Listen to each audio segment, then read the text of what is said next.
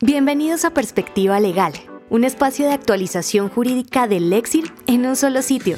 Escucha el análisis jurídico y los puntos de vista de abogados expertos en las diferentes ramas del derecho. Latinoamérica, Colombia, Argentina, Chile, Perú y México. Bienvenidos a un nuevo podcast del Lexir, en Perspectiva Legal.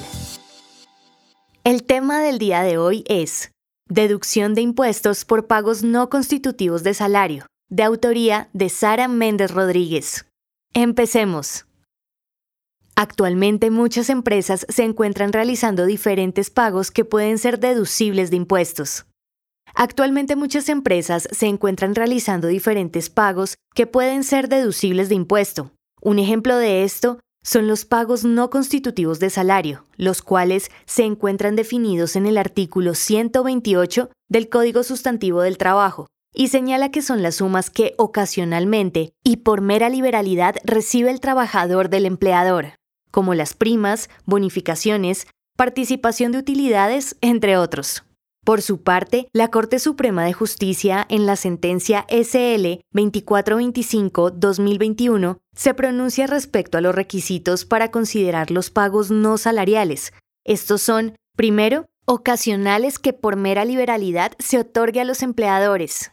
Segundo, aquellos que sean reconocidos para facilitar el desarrollo de funciones del trabajador y que por tanto no tienen como finalidad enriquecer su patrimonio. Y por último, tercero, los pagos, beneficios o auxilios que las partes acuerden expresamente que no constituirán salario y así lo consagran por las vías convencional o contractual, si no están relacionadas con la prestación del servicio.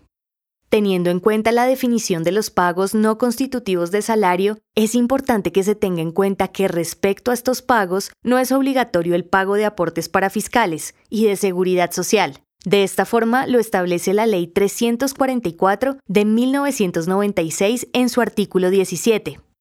Por efecto de lo dispuesto en el artículo 128 del Código Sustantivo del Trabajo, modificado por el artículo 15 de la Ley 50 de 1990, se entiende que los acuerdos entre empleadores y trabajadores sobre los pagos que no constituyen salario y los pagos por auxilio de transporte no hacen parte de la base para liquidar los aportes con destino al Servicio Nacional de Aprendizaje, SENA, Instituto Colombiano de Bienestar Familiar, ICBF, Escuela Superior de Administración Pública, ESAP, régimen del subsidio familiar y contribuciones a la seguridad social establecidas por la Ley 100 de 1993.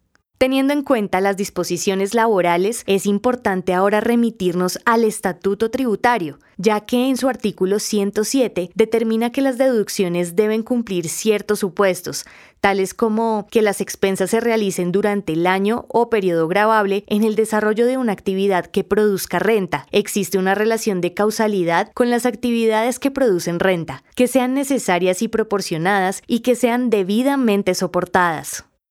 Así las cosas, se puede observar que estos pagos se ajustan a los supuestos que el estatuto tributario determina, y en relación a esto, la Dirección de Impuestos y Aduanas Nacionales emitió el concepto 11104 del 25 de febrero de 2024, en el cual hace referencia a las deducciones por pagos realizados por mera liberalidad. De esta forma lo establece.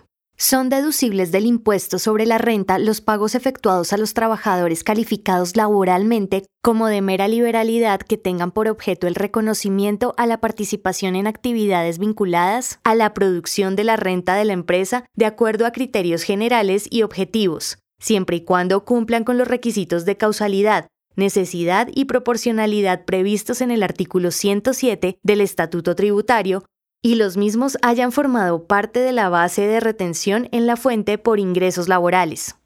De manera breve y en conclusión, cualquier empleador que realice pagos por mera liberalidad a sus trabajadores sin que estos sean considerados remuneración, se pueden deducir de la renta. Se debe aclarar que estas deducciones deben cumplir con todos supuestos determinados por el Estatuto Tributario. Sara Méndez es abogada de la Universidad del Bosque. Hace parte del equipo de Due Legal, aliado legal en innovación y emprendimiento.